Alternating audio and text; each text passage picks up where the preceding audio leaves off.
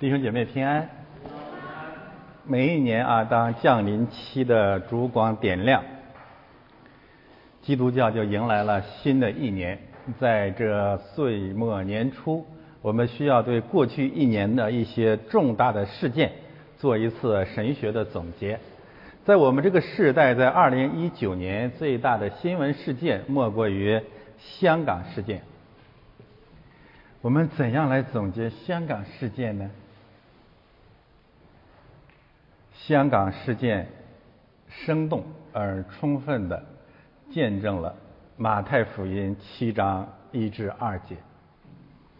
你们不要论断人，免得你们被论断，因为你们怎样论断人，就必怎样被论断。论断这个词原初的含义呢，就是审判。用法律，用合法的权柄对人实施审判。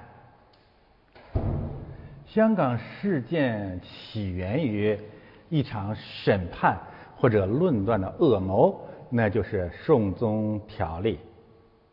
送宗条例就是一些人、一些罪人、一些恶人、暴君。要把香港人带到大陆进行司法的论断或者审判，这一事实印证了马太福音七章一至二节的第一部分信息：你们不要论断人。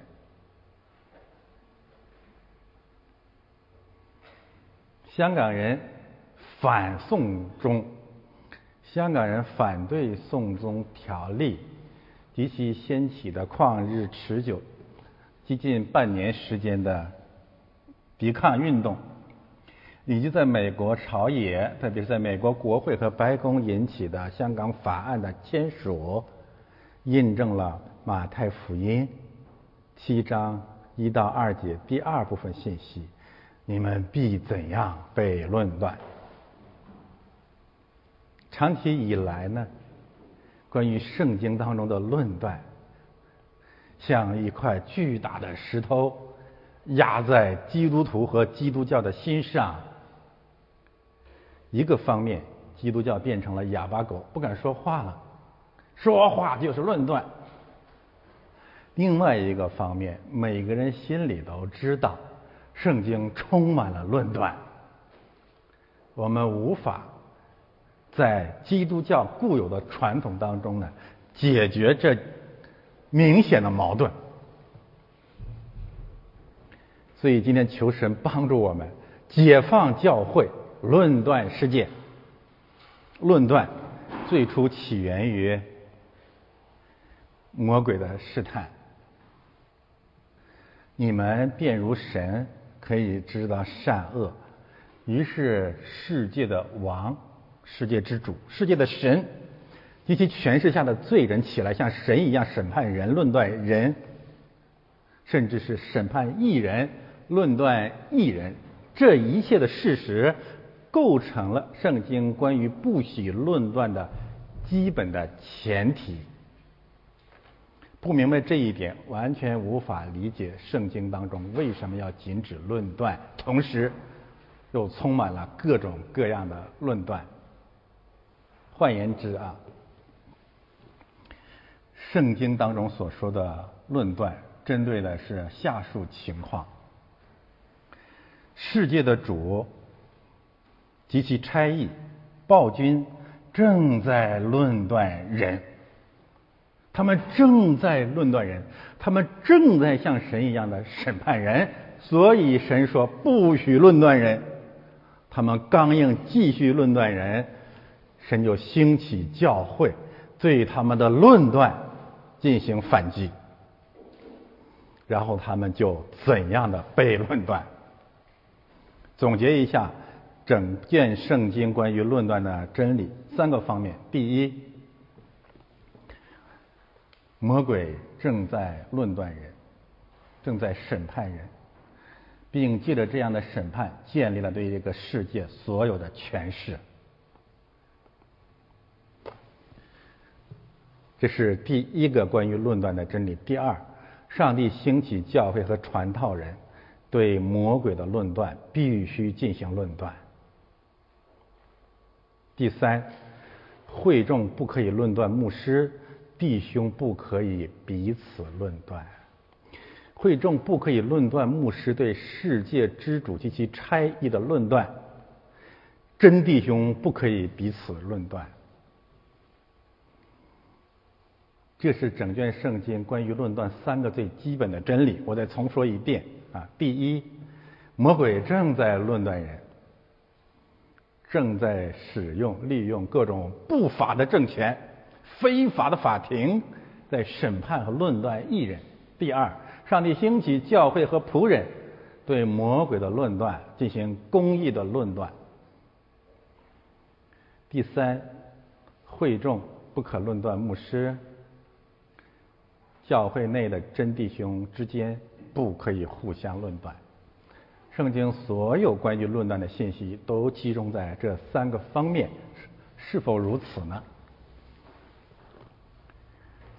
求神今天带领我们搬掉基督教心头上这块巨大的石头，让我们基督教彻底解放，真正的成为基督的坚兵。现在我们看今天的雅各书关于论断的信息，事实上。五百年来啊，长期以来，压在基督教心头上的石头不止这一块。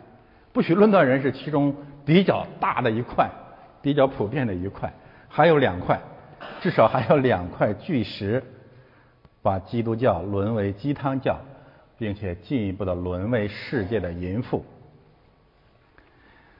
巧了，圣经。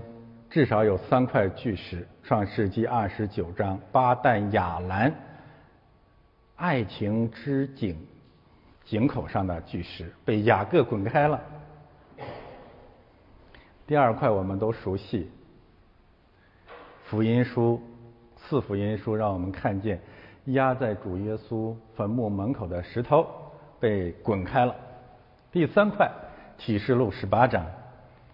天使举起一块巨大的石头投到海里，说：“巴比伦巨巴比伦再也不能见了。”那这五百年来压在基督教胸口上的三块巨石是什么呢？第一，就是在基督教与神的关系上，在人与神的关系上，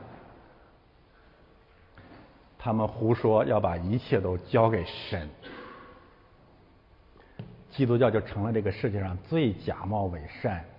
最欺哄神的撒旦一会，什么都不干，等着升天。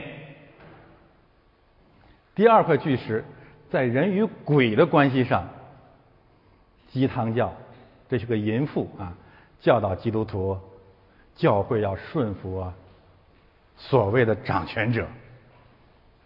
于是站在世界之主、站在君王面前的教会，彻底的消失了。我们站在了洞穴。站在了风和日丽之下，坐下吃喝，起来玩耍。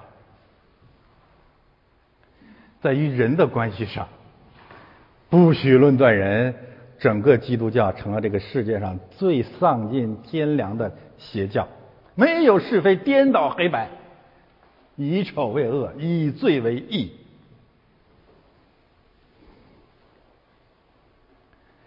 鸡汤教没有资格。论断我们，不可论断人，因为魔鬼正在论断人，而教会从神那里领受了论断世界、审判世界的权柄和责任。但是，这个不许论断人，另外一个方面又包含着极其假冒伪善的谎言。那就是所有攻打别人、论断人，特别是攻打牧师正在论断人的人，正在用更属灵、更虚伪的方式在论断人。感谢神把雅各书赐给我们，雅各书三次提到鬼魔或者魔鬼，把这三块石头一一的颠覆了。第一次啊，我们看雅各书二章十九节。鸡汤教说我们要把一切都交给神。雅各书说 no，你信神只有一位，你信的不错，鬼魔也信，却是战经。虚浮的人啊，你愿意知道信心没有行为是死的吗？雅各书第四章结束的时候更说，你要知道何为善，不去行就是你的罪了。鸡汤教要把一切都交给神。雅各叔叔说：“你要行出来，行义，行善，真的是很奇特啊！整卷圣经没有一句话说要把一切都交给神。从旧约到新约，连篇累牍的信息说，上帝说我要把责任交给以色列人，我要把使命交给教会。教会说我们都交给你。”圣经有一句话说：“你们在欺哄圣灵，做的特别谦卑的样子，说都交给上帝吧。”人心真是诡诈。接着雅各说：“雅各说说你不去行，你就有罪了；你都交给神，你就罪恶滔天了。上帝如果要造一些人，把造一些呃受造之物，把一切都交给他，他绝对不会造人。”你想过没有啊？造一些畜生和石头就可以了，因为唯有石头把一切都交给上帝。第二块石头在于魔鬼的关系，为掌权者啊，顺服掌权者，顺服为掌权者。但是雅各书如此清楚的说，你们要抵挡魔鬼。谁是魔鬼及其差役？上个主日我们讲的很彻底了。魔鬼就是世界的主，世界的王。神说：“你们要抵挡魔鬼。”基督教说：“我们要顺服魔鬼。”实际上，他们讲的顺服掌权者，就是顺服罪恶。他们要顺服罪恶。这个逻辑也很简单啊！如果这个呃，按照这个立王继上，立王继下，如果这个君王是个好王，你你不需要顺服他，甚至是不是啊？至少你不会得罪他，他秉着神的真理、怜悯和慈爱在治理国家。所以很多很多时候，鸡汤要鼓吹要顺服的掌权者一定是暴君。你是恐惧战惊，魔鬼也信只是战惊，但是神说你们要抵挡魔鬼。第三部分信息，严格来说啊。这个教会里面互相讲不可以论断人，在很多时候讲的是某些自以为属灵的会众起来说牧师你 不可以论断人，牧师不可以论断人。雅各书第三章再一次谈到鬼魔，说鬼魔这些人之所以这样来攻打牧师的论断的人的信息，其实就是因为属地属情欲属鬼魔的爱世界，抵挡真道。用谎言抵挡真道。我曾经对国内的山东的吧，一位上来攻打我说：“牧师，你上一篇讲章论断人了。”我说：“你正在论断我。”我希望他明白我在说什么啊。但是整卷圣经我们看到，上帝兴起他的仆人，就是要论断人。结论。教会传道人就是要论断人，如此冲突的信息，圣经根据何在？雅各书今天的两节经文只是其中的证据之一。现在我们来看今天的经文，很短。弟兄们，你们不可以批评，不可彼此批评。人若批评弟兄，论断弟兄，三个词我标在那个地方，大家看见了吗？弟兄。就是批评律法、论断律法。你若论断律法，就是不遵行律法，乃是判断人的。设立律法和判断人的只有一位，就是那能救人也能灭人的。你是谁，竟敢论断别人呢？第一部分信息啊，我想强调的是什么呢？就是雅各书这里面讲的不许论断。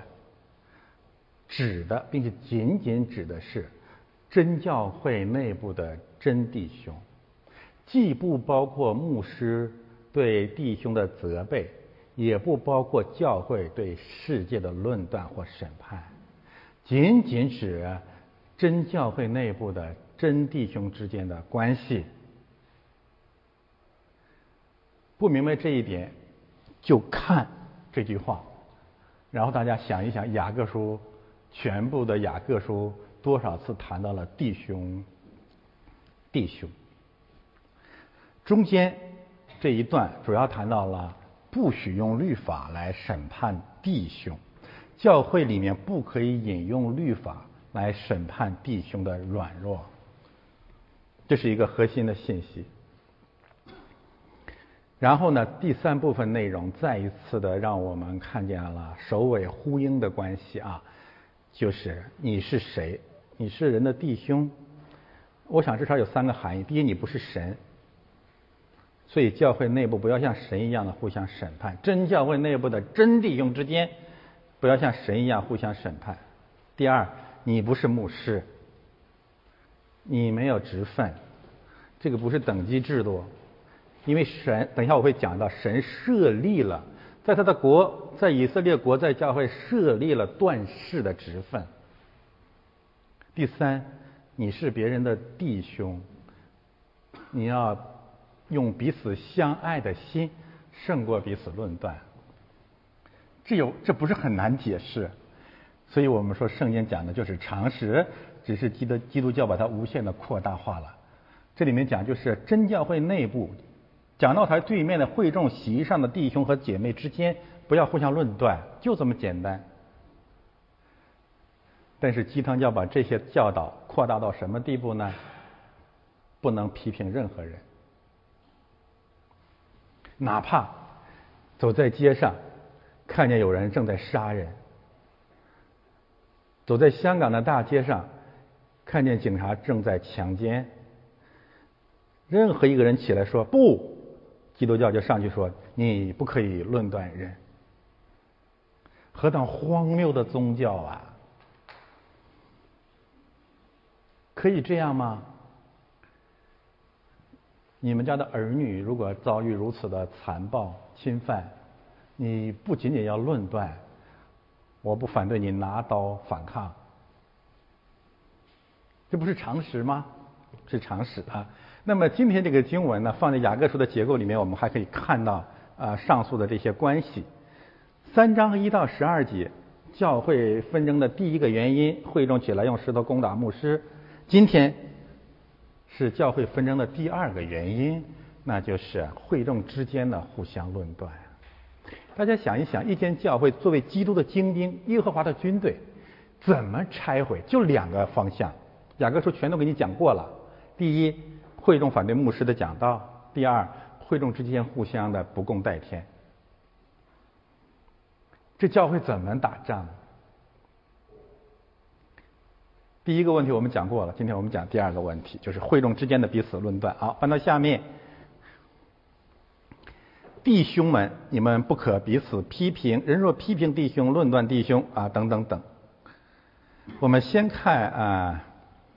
这里面实际上定义了两个前提，关于论断。第一，就是指弟兄们之间不可以互相论断；会众之间不可以互相论断。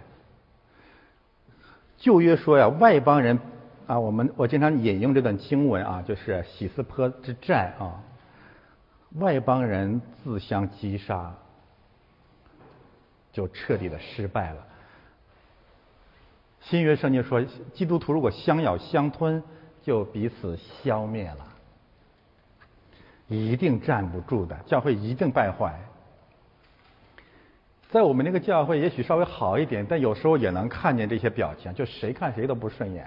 你至于吗？这是一家人呐，你比谁高明多少吗？你比谁更有道德吗？冷言冷语，互相厌恶。我倒觉得可以应用这样的话。就是你怎样厌弃别人，你就怎样被厌弃；你怎样厌憎恶别人，你就怎样被憎恶。你哪里比别人高明呢？还有更有甚者，哎呀，我可不去他们教会，我讨厌他们教会的谁谁谁，你也配？我愿意送给你一面镜子，就叫雅各书。我们是一家人啊，谁没缺点？谁没个性？谁没软弱的时候呢？所以教会里面再不要彼此给脸色，不要动不动就跳脚，就狗急跳墙了，多难看呐！不要动不动就像郭文贵先生那样就互相翻脸了哈。中国式的翻脸真脏，太脏了。好不到两年三年，马上就翻脸，丑不可闻，太丑了，跟谁都没长性。而且在一起相处的弟兄姊妹都七八年了、十年了、五六年了、两三年了，何必呢？所以圣经说，弟兄们之间不要彼此论断，这多好，这没有任何问题呀。这是这是说，哎呀，基督徒教会不可以出来批评世界的罪恶。你你从哪里读出这样的意思来呢？你怎么读出来的呢？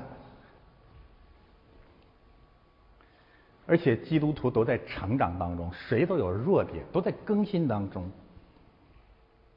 对钱财的试探。两性的试探，名虚荣的试探，谁能靠自己胜过呢？那他跌倒的时候，你就要弃绝他吗？你就要跟他不共戴天吗？你就要把他钉死吗？不需要这样。这就是这个圣经讲的弟兄们基本的含义。但是它有一个否定性，有两个否定性的指向啊，不是指牧师对弟兄的责备、教导。你自己想过没？如果这样，谁能传道呢？牧师怎么讲道啊？牧师就是变成了一个就是拈花微笑的老好人，天天哄着大家开心。哎呀，太好了，太帅了！哎，这样的教会你不要参加。第二个，他也不是指牧师之间真理的争辩，比如说彼得和保罗之间，《加拉太书》第二章。彼得和保罗争辩，你不用拿这个来打我。哎呀，你都说不许论断人，要尊重牧师，你怎么批评别的牧师？关你什么事啊？你管得着吗？牧师之间的争辩，你你你少掺和啊！不需要分门结党。第三，当然也不包括啊，牧师教会对世界的审判和论断，对吧？所以这很清楚，弟兄们。更重要的是啊，雅各书这里面对论断它有一个特别的定义，就是彼此批评。所以下面讲论断，基本上是展开这个含义。这个彼此批评这个词，在新约圣经当中经常翻译成毁谤，它是毁谤啊，诽谤啊。圣经说你不可以批评君王，我说你看那句话怎么说？他说你不可以毁谤君王。保罗说你不可以毁谤你的官长。毁谤就是捏造事实，人家没有那个，你你你你也你也要攻击人家，那叫毁谤嘛。你讲的是事实啊，这是是他干的呀，他在杀人说谎，他在自以为神，这是我对他的毁谤呢，还是他是呃客观的罪罪行呢？所以这里面对弟兄之间的论断，进一步的禁止的一个定义呢，就是毁谤。人若批评弟兄、论断弟兄，论断这个词这里出现了，这个词就是审判的意思。我说过了，有权柄的，呃，律法律意义上的审判。弟兄对弟兄的审判没有权柄，所以这五百年啊，这个现代性，从启蒙运动、文艺复兴到今天啊。我觉得有一个最大的一个问题，那就是鼓吹所谓的平等主义，谁都可以论断谁。但是圣经不是这样教导的啊，论断审判是需要一个权柄的。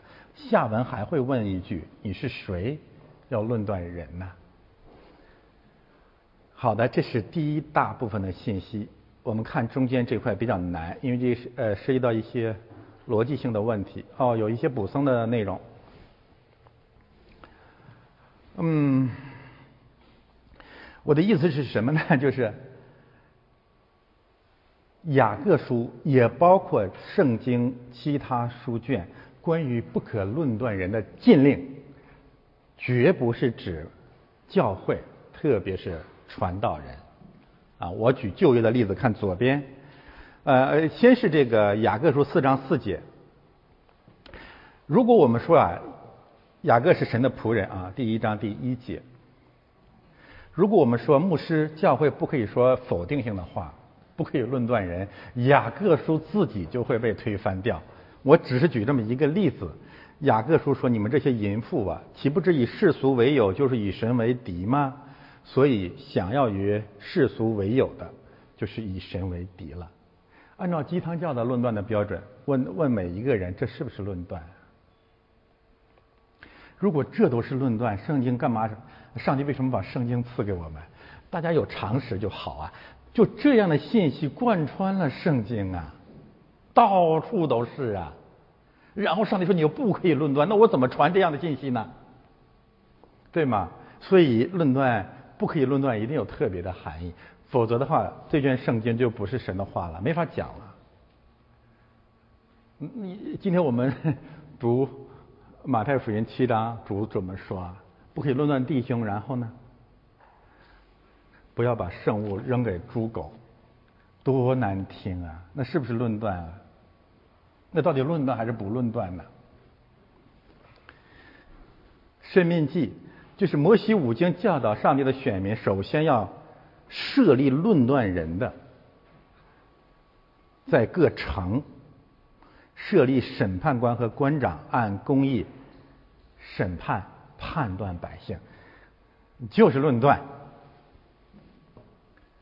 士师记，上帝在以色列的几百年的时间里设立了士师，不仅仅是士师记的时历史时期啊，萨母尔也是士师。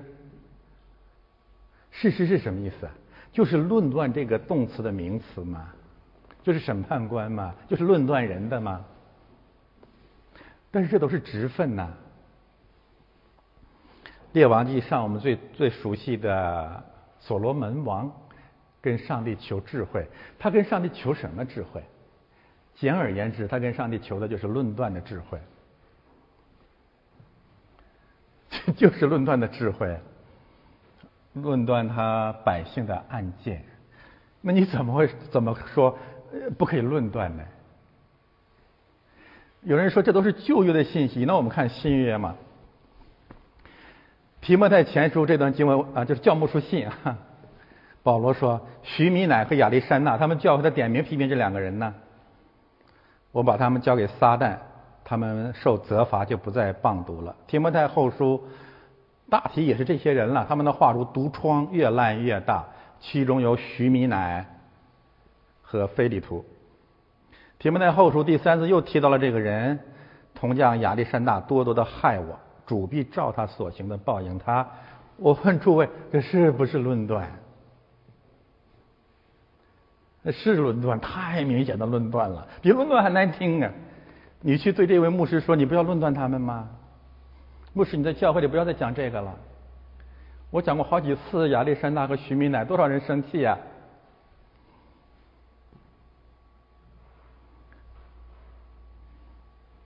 牧师怎么办啊？论断，这里面确实对牧师有一个很高很高的要求，就是你到底是不是出于公义，为了教会，为了真理？如果不不是这样啊，或者主要不是这样，会受更重的审判。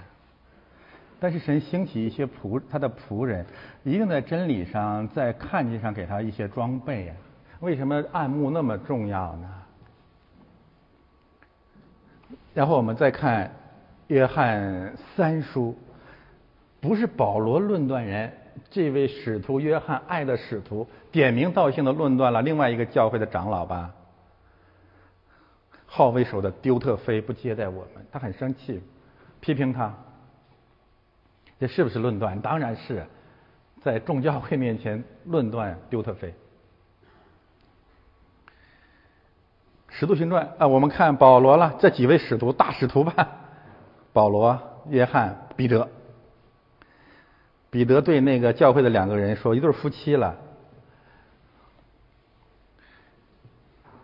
他说：“亚拿尼亚，为什么撒旦充满了你的心，叫你欺哄圣灵？”把田地的银价私自留下几分呢？后来我们知道，这对夫妻都被咒诅而死。这是论断的。那那那彼得能不能论断呢？你说这都是使徒，那我们再看教牧书信第四提摩太后书第四章，保罗吩咐所有普天下所有的传道人，这没有任何问题啊。他说：“你们务要传道，无论得时不得时，总要专心，用百般的忍耐，各样的教训，责备人、警戒人、劝勉人。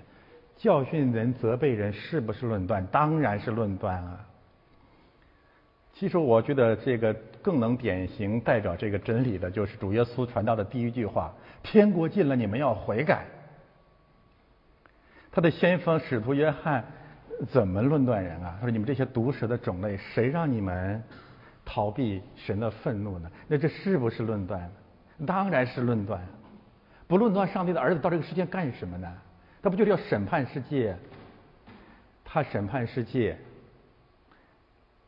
不是最终的目的，判人悔改得救吗？但是如果不借着论断的信息，人怎么认罪悔改，怎么得救呢？结论，包括雅各书这段经文在内，不允许论断人，指的不是传道人。不是教会对世界的论断，指的就是已经蒙恩得救的这些弟兄姊妹，不要彼此厌恶嘛，不要彼此毁谤，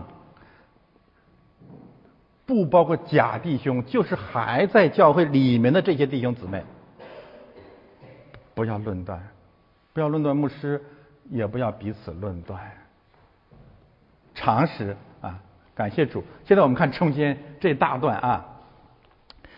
这个逻辑上有一些问题，有一些难题啊，就是他怎么把论断跟律法弄到一块儿的？人若批评弟兄、论断弟兄，就是批评律法、论断律法。这个逻辑是怎么过来的？我们能明白吗？怎么论断弟兄变成了论断律法了呢？批评律法了呢？嗯，坦率的说，我没看见谁把它讲明白了。这不怪这些人讲不明白，这怪谁呢？这怪基督教五百年来关于律法和福音的教义把人捆绑了。按照路德的路德教会的律法和福音的教义，我们知道这是路德教会一个基本的教义。有一本名著就叫《律法与福音》，就是他把圣经的信息分成两个部分，一部分叫律法，一部分叫福音。律法使人知罪。福音让人得救，大体如此。那么在这个基基础之上呢，改革宗加尔文主义又无限的发挥，搞出了一个善恶二元论。上帝要预定了一部分人下地狱，用律法，大体是如此啊。然后呢，预定了另外一部分人进天国，接着福音。所以，亲爱的弟兄姊妹，我们为什么说我们一定要离开教义，回到圣经上去？就是所有的教义，包括路德教会的教义，它永永远远啊，只是圣经当中部分片段的总结。按照这样的一个律法福音的二元论，完全没有办法解释这段经文。不仅仅是雅各书。啊，新约圣经很多关于律法的定义都远远超越了基督教关于律法和福音的二元论。在这些信息的基础之上啊，我们看到了雅各这里讲的律法其实就是圣经本身，或者说就是整卷旧约圣经的总。节，等一下会展开给大家看，看看包括主耶稣在内怎样讲律法的，跟路德跟加尔文讲的不一样，太不同了。我们要让基督教的教义顺服圣经，而不是相反啊。人若批评弟兄、论断弟兄，就是批评圣经、批评律法、批评上帝的律法、批评上帝的旨意，而且是论断审判。上帝的律法和旨意，要另外搞出一套教义或者圣经出来，哎，这就通了。为什么呢？因为等一下我们会看到，包括雅各书在内，新约圣经有的时候谈律法的时候讲，律法有两个特点：第一，律法就是爱，那这个按照基督教的教义没法没法定义，你明白吗？第二，律法就是要使人自由。所以论断弟兄就彻底的违背了圣经或者律法这最基本的真理，弟兄对弟兄用律法来审判和论断，实际上恰恰违背了使人爱和自由的律法。明明白没有啊？等一下我给大家看相关的经文啊。所以第一部分，雅各讲的就是教会内部真弟兄之间彼此的论断，实际上你根本就不信，你不知道圣经或者这个意义上的律法讲的是彼此相爱。那么你违背律法就是犯罪，按照约翰一书三章四节说，违背律法的就是罪。弟兄之间的论断和厌恶啊，就是犯罪。当然，我要强调一点啊，我再强调一次，这绝对不止假弟兄。所以加拉太书二章四节说，有偷着进来引引进来的假弟兄。私下窥探我们在基督耶稣里的自由，要叫我们做奴仆。我就是一刻的功夫也没有容让顺服他们。还是那句话，牧师、传道人应该有这样的恩赐，知道谁是假弟兄。不要轻易的攻打牧师，他一定看准了，不然这个真的是罪过大了啊！假弟兄不适用于这个标准啊。然后我们看中间这这句话啊，论断律法就不是遵行律法，乃是判断人的。就是有人起来用律法来论断弟兄，他的动机是什么？他想演上帝，判断人的就是上帝，他想演上帝。他不是为了爱，不是为了教会，不是为了真理，他要显得比别人高明，他要显得自己比别人做得更好，在肉体上更干净、更圣洁。他想当审判官。但实际上他又没有审判的权柄，大家明白吗？刚才我们谈过了，判断人的事实，他又不是事实，他是妄自行歌的犬类，或者是初信者，或者是女人，或者是什么人，或者是平信徒，就起来一定要做审判官。所以这是中间啊，要让我们看见的第三部分。设立律法和判断人的只有一位，就是那能救人也能灭人的。这是什么意思呢？就是你起来像神一样啊，或者像事实、像判断人的一样的去判断和审判弟兄，实际上你犯了大罪，就是妄称耶和华你神的名。我们看的太多了这样的戏剧，就是我要起来，因为圣灵感动我了，真的太可怕了。圣经讲过一句话，就先知的灵是顺服先知的，但是这些假先知的灵控制不住的，他一旦被这些东西激动起来以后，他一定要起来的，但是起来的时候就犯了另外一个罪，就是妄称耶和华你神的名，因为圣灵不可能违背他自己启示的圣经，所以这里面讲只有一位是神，设立律法和判断人的，能救人也能灭人。当然，这里面也有另外的一个含义，就是当弟兄之间被审判、被论断的时候，你不要怕；当你被弟兄审判和论断的时候，你不要在乎，你也不要怕，因为他既不能救你，也不能灭你，他奈你何？啊？不要听他这套，你要加倍的信靠，被论断、被控告的时候。你要加倍的信靠救人，能救人也能灭人的神。我们可以展开来说说这个信息啊，翻到下面。呃，我们先看一看雅各书怎样讲律法，来印证我刚才的结论。雅各书两次谈到了律法，一章二十五节和二章八到十二节。你看，雅各书讲的律法不是路德加尔文基督教讲的律法。那里面讲的律法就是使人自由的律法。然后呢，第二章爱人如己，这是律法的总结，看见了吗？不，这个很重要啊。然后这里面不断的强调律法、律法、律法，特别谈到了教会内互相论断的一个公共话题：杀人呢他不管，暴君他不管，谁有性丑闻他就起来了。拿律法来审判，然后这里面再一次谈到了律法使人自由，爱和自由，这是圣经的精义。还记得保罗讲过这样的话，也被那些教会给滥用了。就是律法的字句叫人死，律法的精义叫人活。律法的这些规定还是为了爱，为了使人自由。啊，这是雅各书本身对律法的定义。然后我们看，嗯，雅各书引用的当然是彼此相爱，是生命记十九章十八节。我们看新约对律法的定义，也超越了基督教的教义。这是主耶稣自己对律法最经典的总结。其实我们都知道，我真的不明白啊，当初这个基督教建立什么律法福音教义的时候，为什么就回避了主自己？对律法的定义呢？主说呢，尽心尽意尽心爱主你的神，这是诫命或者律法中的第一，是最大的。然后，其次也相反，就是爱人如己。这两条诫命是律法和一切先知的总纲。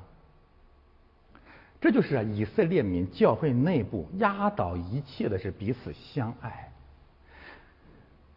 我们有一个基本的判断啊，我这样讲绝对不是说基督教我们的教会上那藏污纳垢啊，对方犯了罪你也看不见，绝绝非此意。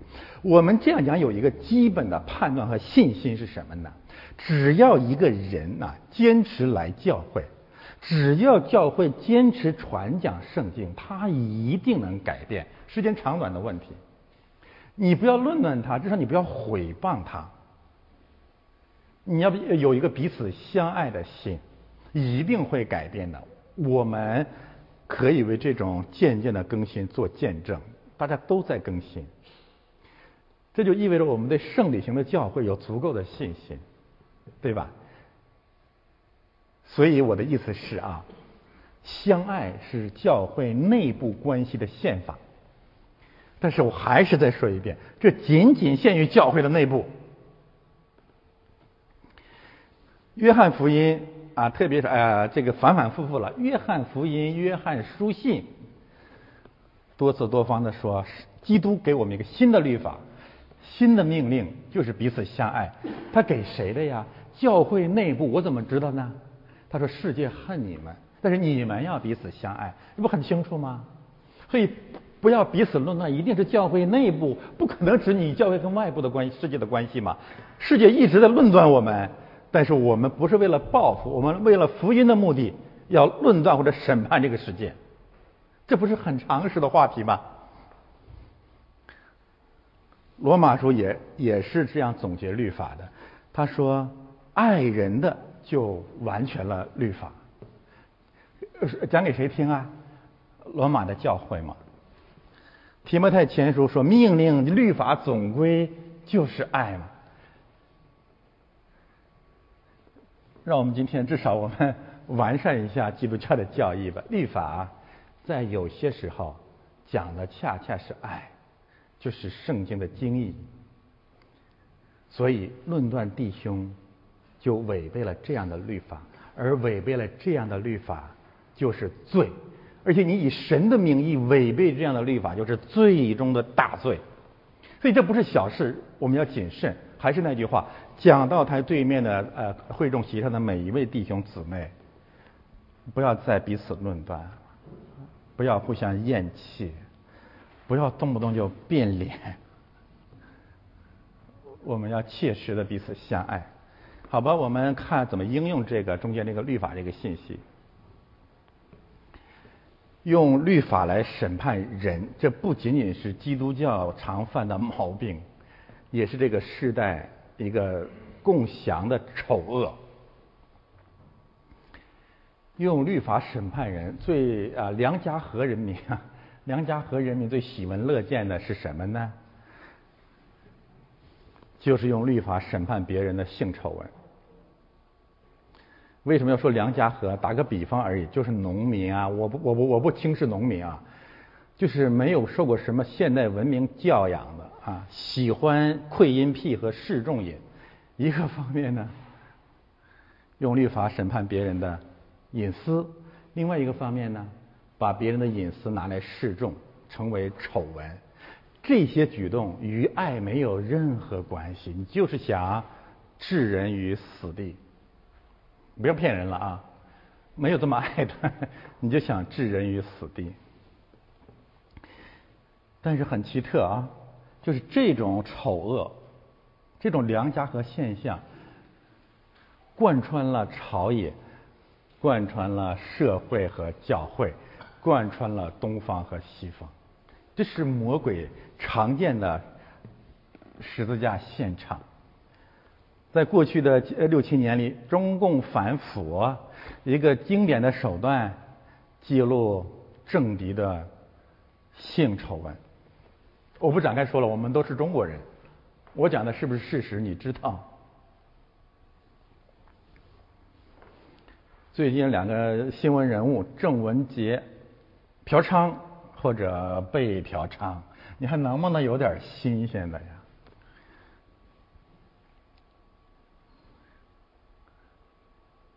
同时也抹黑了那位叫王立强的人。我上周讲过，不说他了啊。就是一定要从下三路进攻，把对方弄脏。其实这是在片面的利用上帝的律法，要使人死。圣经教会同样如此。保罗华西我谈过很多了，这种律法主义。在肉身上，在别人肉身上，在弟兄肉身上无限勇敢，但是按雅各书的说法，在杀人的罪恶上绕行三百里。生命季刊前些年，我不知道现在怎么样了，不太关关心这事儿了。高筑肉身的审判台，其实这种恶俗。这种下三滥的道统，从王明到素尼特生就奠定了，一点出息没有。就是我们这个根就不正。我我还是那句话，我们不反对审判罪恶，叫人悔改。但你不是，所有的这一切是什么呢？这一切就是约翰福音八章的两场控告。有人只注意第一场，我今天把第二场也放在这里。第一场，文士法利赛人。要用石头打死行淫的妇人，耶稣说：“你们也是淫妇。”这个道理我们讲过很多了。他们用律法杀人，他们引用的是律法，对吗？第二场，其实约翰福音八章四十一节，他们控告耶稣的母亲是行淫的。一个方面啊，可能有淫乱的事实，但他们不是真的让人悔改，是要让人死。第二个方面完全没有事实，他们编造捏造事实。他们说我们不是从淫乱生的，意思就是说耶稣你才是。也就是说，用律法审判弟兄的肉身，不是为了爱，是为了死。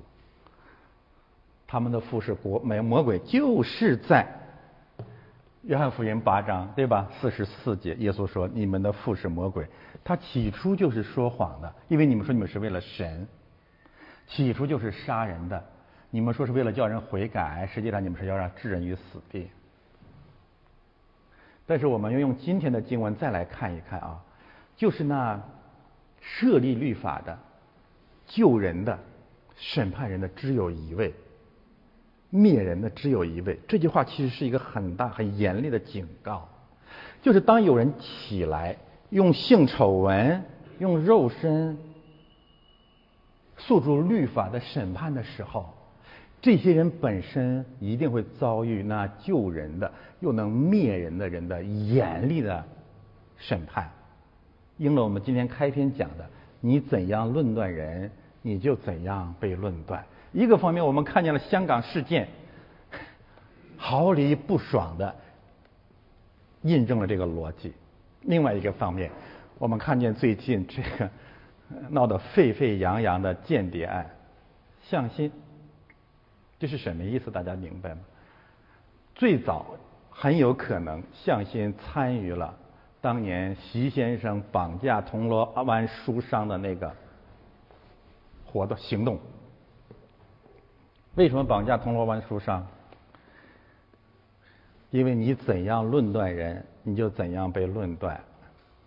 你利用国家公器揭露别人隐私，有人就利用香港的出版自由揭露你的隐私。你不干了，你要弄死他。我们以为这事成了，一年过去了，参与当年铜锣湾绑架铜锣湾书商的人，现在在在台湾被绑架。有的时候我真的是很战栗。亲爱的弟兄姊妹，圣经啊，圣经有一句话说：“神是轻慢不得的。”呃我我们的时间的凉度太短了。现在这个向心成了整个国际舆论的第二个沸点。谁能想到呢？我这里面用了一个词叫“向心加速度”，这是个物理学的概念。我讲的不是这个意思，我讲的是什么意思啊？这件事情对加速了梁家河文明的崩溃。这个以控制这个呃这个文明有两大特色啊，第一就是以罪人审判义人为基本前提的国家法统。第二呢？以专门审判别人肉身为政治正义的魔鬼的意识形态，朝野共享，东西一色，教会与社会齐飞，习家军与鸡汤教一色。感谢神赐给我们圣经，让我们回到诚实和公义上来。到底什么是论断？什么是审判？好吧，我们看最后一段。你是谁，竟敢论断别人呢？我把希腊文和英文都写在这里了。就是呃，说穿了啊，它有这样的含义：你是那位士师吗？我重复一下我刚才讲的这句话的三个概念：第一，你不是神；第二，你不是士师或者牧者；第三，你审判的人是和你一样的弟兄。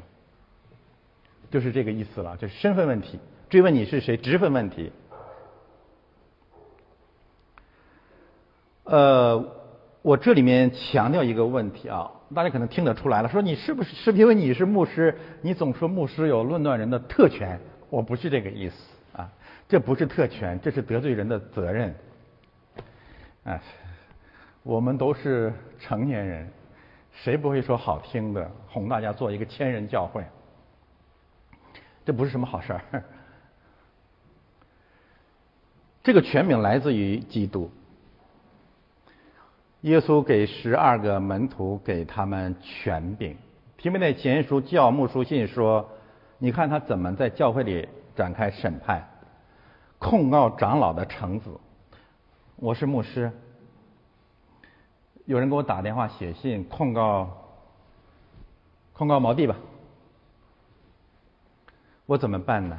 我有我有判论断和判断的责任，所以这里面规定了一个原则，就犯罪的人，你确定认为，呃，非两三个见证不能不要收，就就是你要调查，你不能听风就是雨，那确实犯罪了怎么办呢？在众人面前责备他，这是不是论断？这当然是论断嘛。但是你在众人面前责备他，只是责备他的某些某些罪。而不是要在这里面贩卖人的隐私，人都是要脸的。我这个不是什么相怨，人之常情，己所不欲，勿施于人呢。你示众有什么意义呢？把他搞臭了怎么办呢？还要不让他活？我这不是毛的有隐私啊，毛的也有，我不知道啊。就是叫其余的人可以惧怕，这无非说教会是有秩序的。然后提摩太前书说什么样的人不可以审判，不可以做监督，就你不要提来论断人。出入教的不可以，恐怕他自高自大，就落在魔鬼所受的刑罚。这是真的，一定要记住这句话。我不是说我是什么老资格，因为啊，魔鬼比我们强大。我们有的时候，因为圣经啊有一个很大的试啊，打了引号的试探吧。我们刚刚从世界上出来以后啊，读这本圣经，真的是有个三五年的时间里面，我们真的特别特别的兴奋。为什么啊？我们会发现啊，原来我们想的很多很多的道理呀、知识啊、体系啊，都在圣经里。你会发现，拿圣经来处理以前经过的一些问题，太伟大、太深刻、太彻底、太清澈了，你就忍不住起来拿它了，拿它来打。那你打谁？你打不着别人，你在教会里你就打弟兄、打牧师，你会觉得，哎，这个用到牧师身上也对。这个是我自己也这样跌倒过，忍，真的要忍耐。哪怕你会觉得，哎呀，牧师今天讲的，我你百分之百都不同意，你还是要忍耐一下，不要轻易起来，这很麻烦，很麻烦的。是是，不是刚刚信一段时间就就会这样的。即使我们呃呃冷静下来回想一下过去十年遇到的一些风波。其实归根结底是这个原因，大家明白吧？他突然觉得，哎呀，牧师怎么可以用这么一个图像在那里？是不是献反火呀？哎呀，你说你才献几天嘛？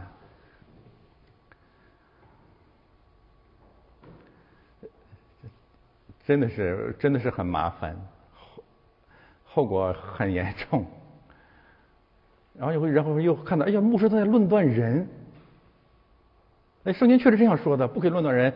装备一下就起来了，真的是教训。我们能理解，我我我我也这样跌倒过，真的能理解啊。所以为什么雅各书说你要快快的听，慢慢的说呢？等候等候。还有一点就是保罗讲的很清楚，我不许女人管呃，不许女人讲道，也不许她管辖男人。这个首先应用在教会生活当中，因为这涉及到一个讲道的问题。至少在真理上啊，我奉劝姐妹，我知道我们的姐妹都很聪明，但是无论如何，在涉及到圣经的真理的时候，一定要冷静啊！你既不要总觉得你比你丈夫高明，我我劝你更不要觉得你比我高明。呃，时间长了，你确实还是会认为不是高明一些。当然，我也是领受的。这些这些言之做作的教导，都是为了爱我们啊？好吧，我就说到这儿啊。但是牧师论断人，对牧师是一个残酷的试探。我还是那句话，保罗呃，这个雅各也讲了啊，你你做师傅的，讲的不是事实，或者讲的不是真理，要受更重的审判，这是真的。所以很多人急了要做牧师，真的别着急，那不是你拉拢点人心，然后讲点鸡汤教的道理，抄一抄袭一点呃呃教义，你就可以做牧师了，不是这样的。真正的牧师不是这样子的啊，真正的牧师真的不是这样的。那怎么能够避免牧师本身也被魔鬼夺去啊？按照私欲去论断人呢？路加福音这里面有一段信息是一个劝勉，就是牧师要永远认自己是无用的仆人。这句话你要是不放在生活当中，它就会很空。那我们怎么能够做到牧师不要骄傲，牧师不要靠着论断人来建立自己的权权利呢？世俗的权利。我们看呃，下面我们看圣经的一些保证，翻到下一页，就是对木质本身论断人权柄的一个限制啊，或者保障。首先我们看，就是你怎么能够判断这个牧师是真牧师呢？那就是一定有案例的程序。你不要小瞧这些，你很多人就是哎呀，这个这个鸡汤教，这个现代平等主义的这种潮流啊，就是怎么那个程序就能够确保牧师是真牧师呢？那你给我弄出个程序来啊？你说怎么确保？就是你做梦，圣灵感动你，你就起来了？没有办法啊！神学院的装备、教区的呼召、教会的案例，圣经就是这样工作的，圣灵就这样工作的，没有办法，没有这个程序不能做牧师的，你也不能去论断牧师的啊！这是非常非常严格的。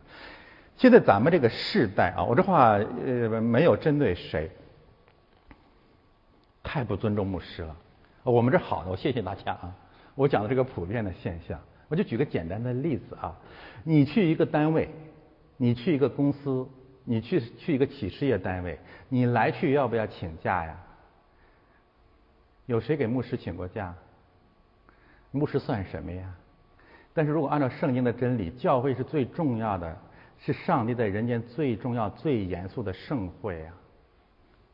那不仅如此啊，打牧师、骂牧师，太太太家常便饭了。曾经坐在我们这里的，我还原来以为是我的学生，现在微信里骂我神棍。你们参与没有啊？哦，我不是咋去算账啊。哎，我也不伤心，我也不生气，不明白真理嘛。将来会有神的棍子抡到身上就麻烦了啊。程序很重要，程序之所以重重要，就是因为教会很严肃。然后圣经说要反对妄自行格的犬类，这话都是骂人的，都是论断啊。妄自行格的犬类就是我要做牧师了，为什么？因为圣灵感动我了。可以指这个现象啊，没有任何程序，这这灵恩派最爱搞这一套。圣灵冲动我，就就好几天都睡不着觉。圣灵感动我要起来编一本赞美诗啊！圣灵感动我明天到讲道台上把牧师拉下来，我去讲编道。嗯，就就就这个啊，我很欣慰啊，今天来人很多啊，就这一套。没有灵性的畜类骂的是谁呀？我们会回头会讲亚大呃犹大叔。就是攻击有职分的人的人，就是圣呃亚犹大叔说他们是没有灵性的畜类。听到重重的猪狗啊，我们今天讲讲到了什么叫猪狗，就是你不要把珍珠扔给猪狗嘛，它会来咬你呀。听到成仇，忘恩负义，这句话真的很难听。但是没有办法，真是我觉得五百年来基督教自我摧毁了。借着不许论断人的名义，彻底摧毁了讲道台，摧毁了基督教的战斗力。面对世界，如果教会不论断，上帝设立你这个圣坛干什么呢？大家想过没有啊？何以殉道呢？我们看新约。对这些信息的呃平行，我以前说过几次，我呃总结一下，彼得、保罗、约翰两次都说，当然要拜他的时候呢，他说：“求求你们千万别拜我，我不过是人。”结论：牧师怎样能够限制自己的权柄，不至于成为一个也成为撒旦的差役呢？我我认为啊。有个最最简单的一个证据，就是你一定要离权力、名誉和钱财远一点。你不要要你的什么权柄，哪怕你传道真的有多大的本事，你永远不要做大教会。那个事态没有人能受得了的。无论你传道有多少个教呃教区建立起来了。在你这个教区里面有多少间、几十间、几百间教会，你永远不要去做那个教区的主席。无论你的传道有多大多大的功效，有多少人给你奉献，你要靠神的怜悯。凡是传福音奉献所得的，你尽可能用于福音的事工，不要拿来消费啊！你承担不了这个后果的。我今天在这里跟大家讲，也在嘱咐我自己。这些简单的事实可以证明，你是不是真的限制了你做事实的权柄？否则的话，你一定是假师傅。所以大家，如果你们在网上能看到，我不是要表扬自己啊，我去就去别的地方讲到了，以前太喜欢了啊，到哪都是鲜花掌声。现在澳洲请啊，西岸的请。我不想试探我自己，我也不想给别人形成试探，而且永永远远我们就做个小教会，大家监督我，什么时候我嘚瑟了，你就起来，你可以起来论断我，好吧？就说到这么多，我们看一看相关的经文啊。相关的经文是什么意思呢？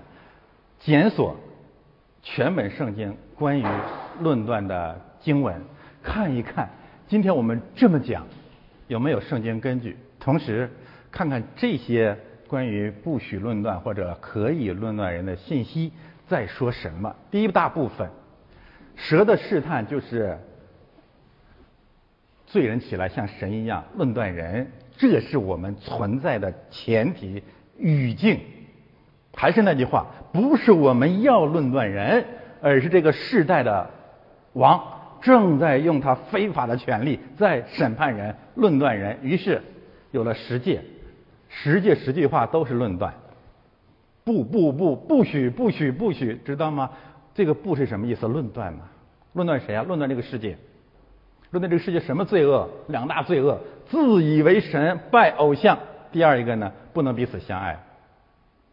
我问大家，这个论断要不要？要，这是神赐给摩西、以色列人和教会传道人最最核心的权柄和责任以及大使命。结论：教会和传道人必须论断世界。我们看诗篇这句话：现在你们的君王应当醒悟，要不要顺服掌权者啊？论断君王，你们世上的审判官要受管教。什么官？是？什么论断人的？兴起教会干什么？论断那些论断人的论断。新约圣经约翰福音说，现在的世界受审判，被现在这个世界被论断一个词啊，世界的王要被赶出去。你说啊，这只有上帝能论断，我们不能不是的。上帝说啊，主说你们怎样论断人，也怎样被论断。我问大家，那？这个这个论断人的怎样被论断啊？借着谁呀？神也是借着教会嘛。他不是借着比保罗站在菲斯都大人的面前吗？是不是啊？不然设立教会干什么呢？啊？主说天国近了，你们应当悔改。论断，为什么说天国近了，你们应当悔改？因为普世都握在蛇的试探之下，罪人都像神一样在审判别人。我们再看马太福音七章一节这句话：“你们不要论断人，这个世界正在论断人，免得你们被论断。现在教会要论断你们，这样讲对不对呢？基本是对的啊，因为你们怎样论断人，你们怎样是用宋宗条例论断香港人，现在你们就怎样被香港人和美国国会论断。谁敢说这背后没有上帝的手呢？”宋中一定遭遇反宋中。雅各书说抵挡魔鬼，哥林多前书最清楚了。圣徒谁是圣徒？就是你们啊，就是教会啊。圣徒干什么呢？要论断世界嘛。圣徒要审判世界，教会要论断世界。感谢神，我们今天彻底解放了，对不对？我们再不做那个装聋作哑还自以为属灵的基督教。结论：教会要旗帜鲜明、理直气壮、光明磊落的审判和论断这个世界的罪恶。石头滚开了，看见没有？好，这是第一段。第二部分，我们再看，呃，翻下来，我们再看马太福音这段经文，我们仔细看他在说什么。你们不要论断人，免得你们被论断。因为你们怎样论断人，也必怎样被论断。你们用什么量器量给人，也必用什么量器量给你们。这是第一部分。我觉得既可以应用于弟兄之间，也可以用于应用于刚才我们讲的教会和世界的关系。我不展开说了。看第二部分，弟兄眼中的刺，梁木，大家都熟悉这段经文。但是我们在今天的语境之下就彻底明白了什么意思？针对的是教会的弟兄吗？没有难解的啊，还是那句话，讲道台对面的弟兄，教会长椅上的男男女女弟兄姐妹，不要互相论断，没没什么难题啊。第五节最难听这句话，第六节我没有写在这里。就是不要把圣珍珠扔给猪，把圣物扔给狗，这是什么意思啊？意思就是刚才关于不允许论断的这个道理不适用于猪狗吗？对不对啊？如果实用的话，那么耶主耶稣在这句话就前后矛盾了。你看，你教导我们不要论断，你骂人家是猪狗，你这比论断还狠。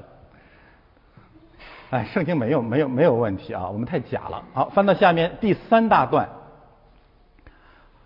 罗马书第二章。我现在把新约关于论断的信息基本上都放在这儿了啊。我希望今天一劳永逸的解决不许论断人的那个迷雾啊，那个石头彻底的滚掉。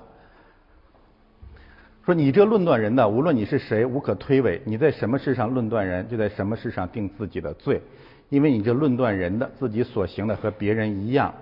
我们知道行这样行的人，神必照真理审判他。你这人呐，你论断行这些这样事的人，自己所行的就和别人一样。你能逃？你以为能逃脱神的审判吗？还是你藐视他丰富的恩慈、宽容、忍耐，不晓得他的恩慈是领你悔改呢？你竟硬着你刚硬不悔改的心，为自己积蓄愤怒，以致神震怒，显他公义审判的日子来到，他必照个人的行为报应个人。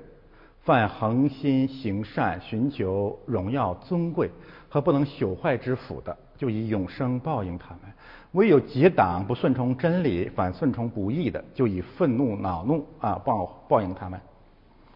将患难困苦加给一切作恶的人，先是犹太人，后是希利尼人；却将荣耀、尊贵、平安赐给一切行善的人，先是犹太人，后是希利尼人。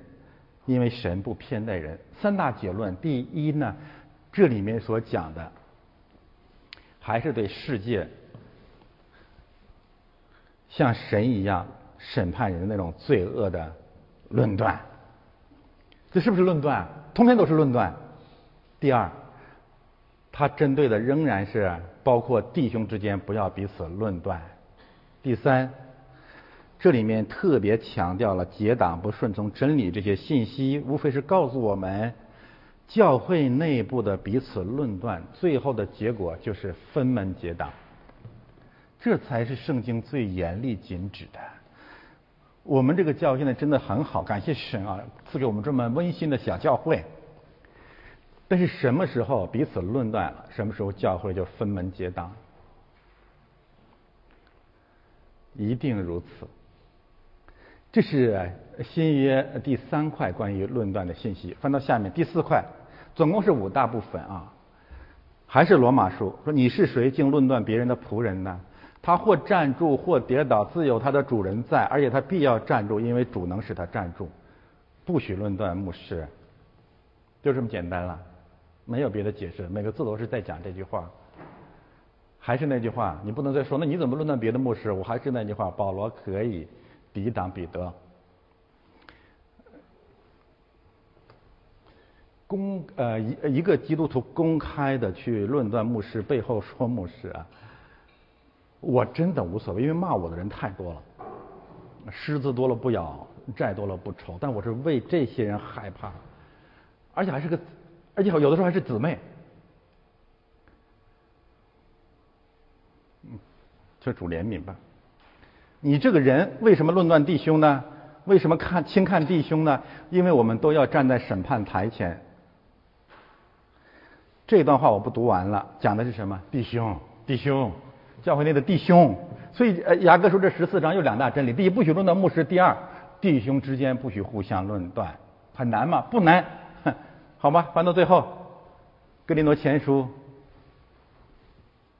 还是那个观点，就是不许论断牧师。自己去读一下啊，就是我被你们论断，被别人论断，我认为都是极小的事。我觉得保罗有点情绪，他说我也不论断我自己，只有上帝能论断我。那我们总结一下新约圣经五大段关于论断的真理，翻到下面，我们总结一下。呃，再往下翻，总结在下面。整个圣经关于论断的真理，我我们把结论讲出讲出来，就是什么是圣经讲的论断和不许论断人。第一条。论断有两种含义，一个是合法的审判，一个是毁谤。合法的审判在某种意义上神允许的，甚至是我们的责任。毁谤是上帝憎恶的罪恶。第二个真理，教会必须反论断这个世界。教会传道人必须审判和论断这个世界的罪恶，或者为了公义，或者为了带人悔改。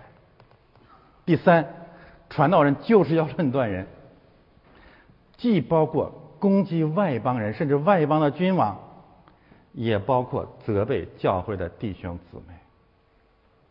第三、第四个方面，圣经严格的禁止一间真教会内内部的真弟兄之间的互相用律法的彼此论断。